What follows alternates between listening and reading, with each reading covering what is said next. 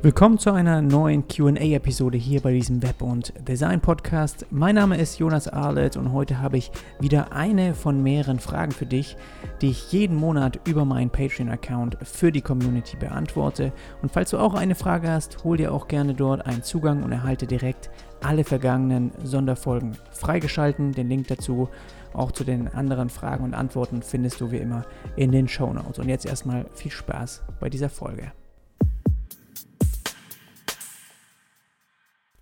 Nina fragt, Animationen selber bauen, Tools verwenden oder spezialisierte Partner. Animationen sind gerade voll im Trend. Bewegte Logos zum Beispiel, bewegte Plakate, CSS-Animationen, aber auch 3D-Effekte und Renderings. Im Webdesign merke ich den Bedarf vermehrt, kann darauf aber nur schlecht reagieren. Hast du für solche Aufgaben spezialisierte Partner oder machst du auch manche Sachen selbst? Wenn ja, welche Tools nutzt du für sowas? Ich muss gestehen, dass ich wirklich diese Animation bei, bei Webseiten auch oder auch mal bei den Prototypen, ja, diese Details auch auszuarbeiten und zu zeigen, wie es sein könnte, bevor man es vielleicht auch umsetzt, gerade mit einem Prototyping-Tool, die finde ich selbst mega spannend und die mache ich total gern. Das heißt, ich habe auch in der Vergangenheit so ein bisschen mein meine Erfahrung, die ich im Design gesammelt hat in den letzten Jahren, ein bisschen dazu genutzt, auch diese Animationsarbeit mit einfließen zu lassen. Das heißt, ich habe auf jeden Fall keinen speziellen Partner, wenn es darum geht, jetzt irgendwie fancy Animationen für eine Website mit einzubauen. Also sagen wir mal, wir scrollen durch einen bestimmten Bereich und da soll Parallax-Effekt mit integriert werden. So, das ist etwas, das würde ich auf jeden Fall selber machen. Genauso, ähm, wenn wir jetzt auch mal sowas haben wie, du kommst an einen bestimmten Punkt an der Website und dann wird eine Animation abgespielt, die irgendwas erklärt. Würde ich auch selber machen. Also. Aber manchmal, da muss man so ein bisschen unterscheiden, dann ist es eben auch ein Video, was da eingebunden wird und die Animation wird einem anderen Tool erstellt und dann einfach als Video auf der Website eingebunden.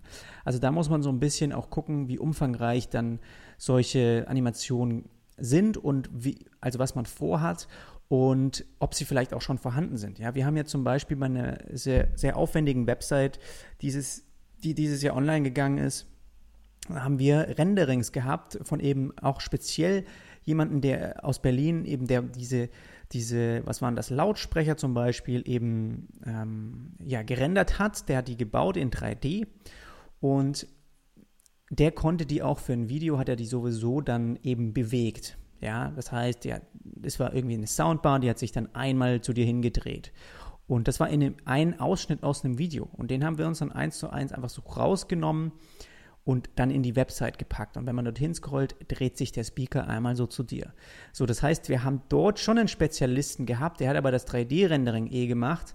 Wenn es jetzt irgendwie darum geht, einfach zu schauen, gut, ich komme mit einer Page-Transition auf eine bestimmte Seite, ja, Elemente sollen sich einfaden oder ich klicke mal auf einen bestimmten Bereich und dann soll etwas anderes reingefahren werden oder du hast einen Hamburger äh, Menü, wo du, wo du sagst, das ist eine Navigation innen drin für Mobile, wie faden sich die Animation, äh, die, die Navigationspunkte ein. Das sind alles Sachen, die mache ich gern. Die will, da will ich gerne Feintuning um ein bisschen rumtüfteln und die würde ich auch selber machen. Wenn es jetzt eben darum geht, dass wirklich ein Motion Designer wir brauchen für irgendein Projekt, wo es wirklich umfangreicher ist, dann mache ich das natürlich nicht. Aber alles, was Website-Animationen angeht, ähm, baue ich eigentlich selber. Also deswegen habe ich da jetzt nicht spezielle Partner. Aber du hast schon recht, dass das immer mehr auch im, im, im Kommen ist, weil es einfacher wird, auch solche Sachen zu integrieren. Ich will aber trotzdem auch nochmal hier äh, ein bisschen Vorsicht walten lassen. Ja, also nicht Animation einfach reinbringen, nur weil du es kannst oder weil es irgendwie jeder macht. So, die müssen, ich finde, wenn sie dezent gemacht sind, dann sind sie dann sind die gut und dann helfen sie auch. Im besten Fall hilft eine Animation dir ja auch was bisschen zu erklären oder dir irgendwas angenehmer zu machen, ja. Wenn du jetzt so eine Page Transition hast und dann äh, kommst du auf eine neue Seite über die Navigation und die fadet sich ein, dann hast du ja auch schon eine Animation. Und das ist vielleicht einfach für den Betrachter ein bisschen mehr so ein App-like Feeling. Es ist so ein bisschen weicher und es ist ein bisschen, es fühlt sich nicht an, als ob alles laden muss und solche Sachen. Das sind, da fangen ja kleine Animationen an, ja. Wenn es jetzt aber darum geht, dann irgendwie du scrollst runter und alles, was irgendwie in der Seite integriert ist, wird irgendwie hochgeswiped und zu, viel zu lang und nicht kurz und erst dann, wenn du irgendwie 50 Prozent äh, dorthin gescrollt hast und alles Mögliche. Also da kann es auch schnell in die falsche Richtung gehen, wo ich dann sage, langsam ist es anstrengend. Ich scroll hier gerade runter und es, es muss dezent sein. Es muss weniger ist auch da mehr und äh, da unterscheidet man natürlich auch, ob es jetzt solche Elemente sind auf der Website, die man animiert oder wirklich vielleicht mal was erklärt. Ja, du hast irgendwie eine Timeline, scrollst an einem bestimmten Punkt, eine Timeline fährt sich auf und von dort irgendwie vier Striche gehen nach oben, die bestimmte irgendwie Jahreszahlen hervorheben, an denen was passiert ist. So, dann erklärst du vielleicht auch einen bestimmten Prozess an der Stelle und das äh, dann kann dieses eine spezielle Ding kann dann eben in einem anderen Tool gemacht werden, extern und als Video eingebunden, oder du machst das direkt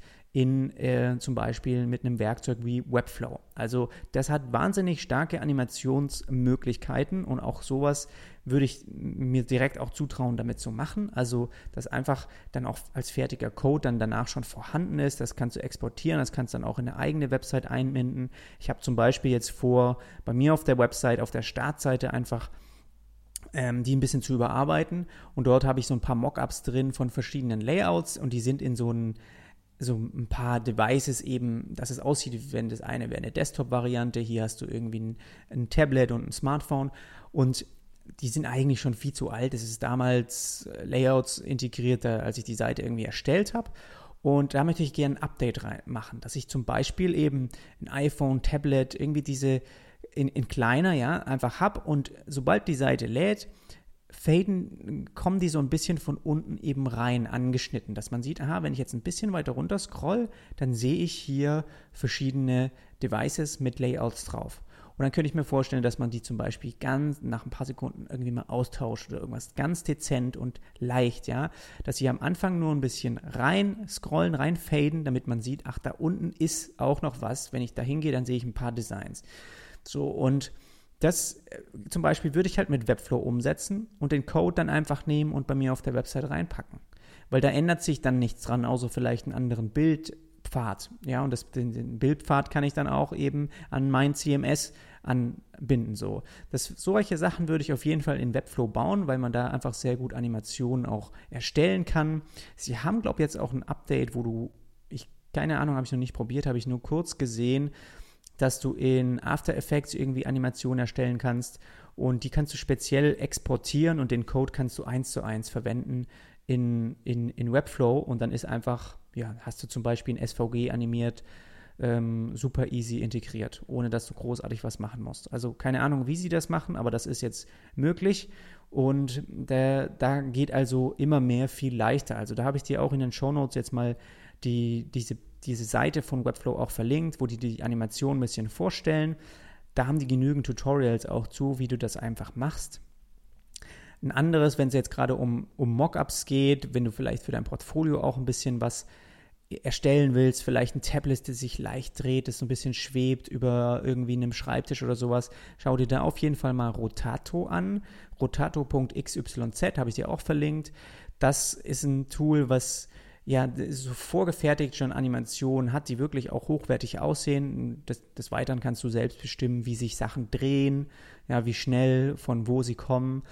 Alles mit einem einfachen Interface. Nicht so, dass man denkt, wie bediene ich das jetzt? Es ist nicht so wie Cinema 4D, wo du es aufmachst und denkst, ich keine Ahnung, wo man hier anfängt. Ja, und bei mir ist es so, wenn ich Prototypen erstelle, da kannst du viele verschiedene Tools nehmen. Ich nehme Flinto und Flinto ist bei mir so ähm, auch viel, wenn, wir, wenn ich mal ein App-Layout zum Beispiel mache oder eine Web-App, dann wird da auf jeden Fall erst ein Prototyp gebaut, bevor wir dann, wo wir einfach schnell schauen können, sind diese Animationen überhaupt die richtigen für die Webseite am Ende. Und das kannst du in so einem Prototyp-Typing-Tool viel schneller schauen, wie wenn du die eben ja, wenn du die erstmal den Entwickler machen lässt und dann entscheidest, nee, mach mal das nochmal anders oder so.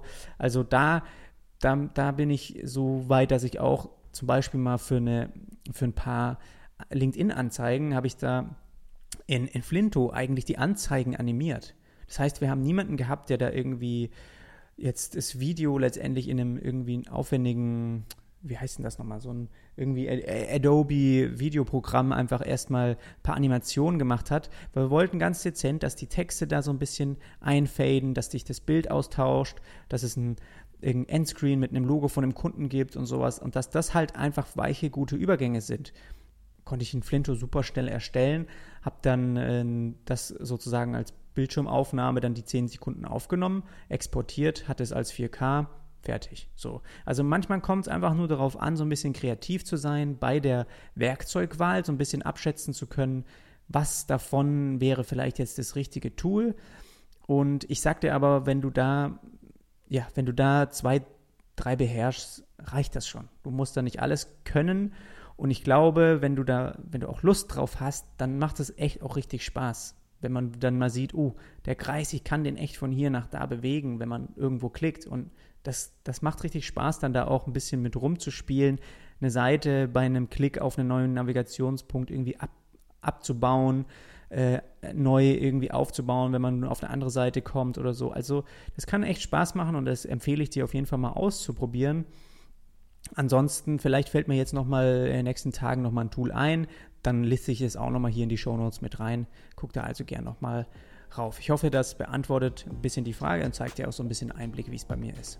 Falls dich solche Themen wie heute hier interessieren oder du auch eine Frage an mich hast und ich dir bei irgendwas weiterhelfen kann, dann hol dir gerne einen Zugang zu meinem Patreon-Account. Dort ist eben der Ort, wo ich diese Fragen sammle und wo die Community mir auch jeden Monat Fragen stellen kann. Den Link dazu findest du in den Show Notes oder einfach auf jonasarlet.com slash premium. Und jetzt wünsche ich dir erstmal eine richtig gute Woche und dann hören wir uns beim nächsten Mal wieder. Bis dann, mach's gut.